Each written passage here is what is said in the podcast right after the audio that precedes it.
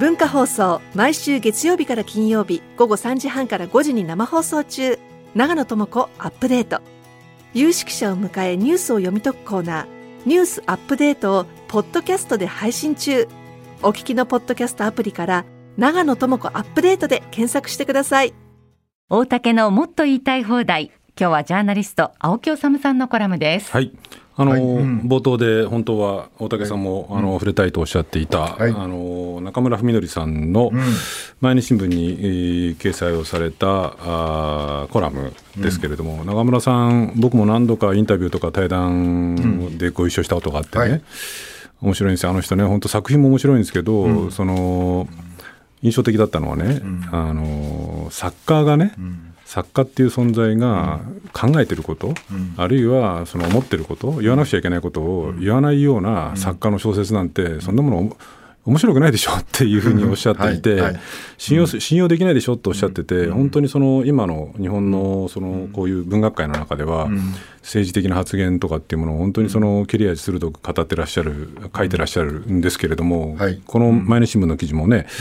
本当にその一つだと思うんですけど実はあの中村文則さんって大学が福島大学なんですね。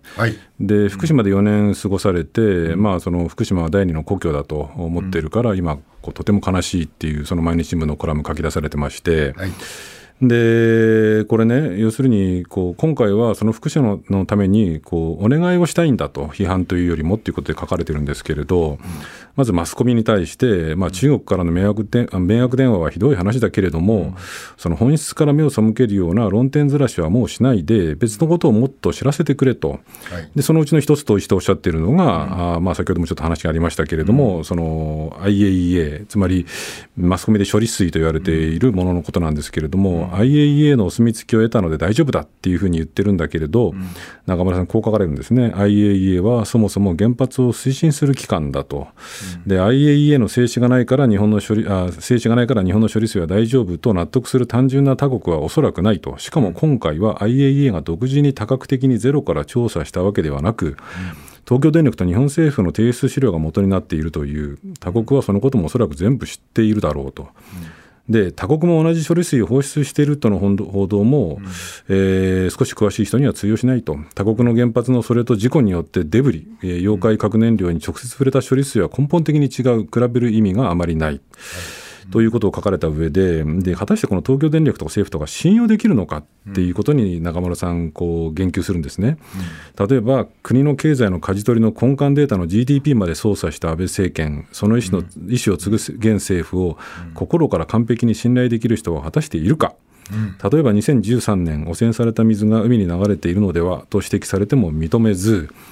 でも原発の再稼働の是非が問われた参院選の結果が出た翌日に漏れてましたと認めたことさえあった、うん、その1か月後1か月半後原発がそんな状態なのに安倍首相は五輪誘致のために原発はコントロール下にあると宣言してしまったと。こういう政府や東電を果たして信用していいんでしょうかと、はい、だからその福島のためにも、もっときちんとした客観的な第三者機関がもっと見えるような形で、きちんと調査して、こうその数値も含めてですけれども、出してくれというのが、今回の中村さんのお願いだっていうことなんですよね。あのお願いするっていうのは実にあの響く言葉でね、うん、こう切り込んでくるよりか、こう、まあ、何やってるんだっていうことはあるんだけども、うん、頼むよと、うん、しっかりしてくださいよっていうニュアンスが伝わってくる文章で、そうですね、うん、しかもその意思は、あれだね、まあ、あの、あれだけ、なんか、心に心配を抱えていた大江健三郎さんの意思を継いでいると、この番組にも大江さんお越しになって、はい、赤い革のカバンっていう赤いなんだっけな確か紹介しながらお話したんだけど、やっぱし強固な意志をお持ちだってことはも番組でもずいぶん分かって私もかなりそれに同調したんですけども。そうですね、うん、大江さんも大江さん亡くなられて、うん、つい先日あの忍ぶ会追悼会があって、うん、僕はちょっと行けなかったんですけれど、中村みのりさんもあれ平野啓一郎さんなんかも参加されてこう弔辞を読まれてたようですけれども、だからまあ大江さんっていう人は、その作家としての評価はねノーベル文学賞取ってるわけですからもう確固たるものがあるんですけれど、でも大江さんがある意味でそういうその、こう踏まれる側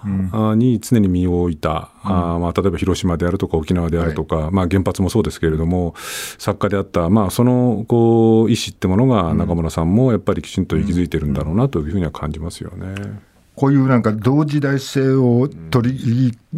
の中に生きていこうとする作家の人はあれですね。もう大変な分もあるけども、うん、私たちにとってはこういう方がとっても必要だと。必要ですね、うん、本当必要。でね、うん、これもう一言だけちょっと付け加えると、はい、これ中村さんも書かれてるんですけれど、うん。この、まあ、汚染処理水、あるいは処理水、うん、あるいは汚染水、まあ、どんな表現でも構わないんですけれども、うん、このこう放出っていうのは、その東電は、これ前にもここでちょっと触れましたけれど、まあ、30年、40年かけてやるんだと、2050年前後にはなんとか終わらせたいと言ってるんですけれども、それって要するに、これが終わるってことは廃炉が終わるってことなんですね、うん、逆に言うと廃炉が終わらないと汚染水は終わらないんですね、なぜならばその880トンって言われているこう中村さんもデブリ。ですね、中村さんも言われているデブリが取り出せない限り、この汚染水は、それもしかもその溶け落ちたデブリに直接触れた汚染水は発生し続けるわけですから、そうなってくると、そのこのデブリを取り除かない限り汚染水問題は終わらない。これ、冷やさないと、このデブリど、どうなっちゃうの？どうなっちゃうんでしょうね、だからまだ多分あの熱を、相当な熱を発しているので、冷やし続けなくちゃいけないってことだよね。そうでじゃあこの880トンのデブリっていうものをいつ取り出せるんですかっていうと、これは皆さんご存知の通り事故から12年経っても、うんまだ1グラムも取り出せてない、はい、でどうも今年の秋くらいに実験的に数グラム取れるんじゃないかっていうふうに東電と政府は見込んでるんだけど、それも本当に取れるかどうか分かんない、うん、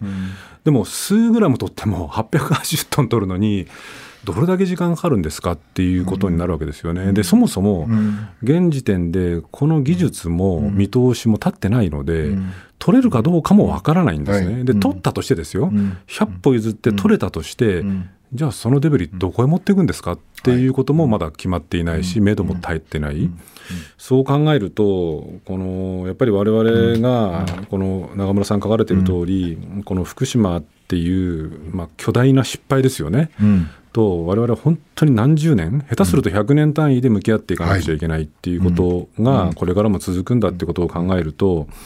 まあ、中村さんおっしゃってるように、このなんていうんですかね、そのこう論点ずらしみたいなものにこう教本するのではなくて、もっと真正面に福島、あるいは福島第一原発の失敗と、まあ、残念ながら向き合い続けるしかないんだろうなということですよね。あの中村さんもお書きになってますけど、今すぐ影響が出なくても、うん、何十年と数十年流し続けた後にこの海に異常が出たら、どうすんだと、うん、誰もわからない。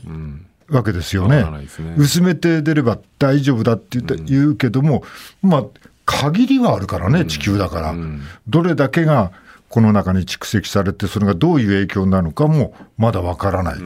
そういうことですよね。まああの、トリチウムっていうのは蓄積濃縮しないんだっていう、なんかこうのが今、最新の知見のようなので、そのあたりも含めて、わからないっていうところもかなり多い、ただし、確実なのは、まあ、その大竹さんもあと30年生きるかどうか、うん、そんなには生きない。で僕だって、まあ、20年、30年くらいしか生きないかもしれない、室井だってそんなに変わらないと思うんだけれど、っ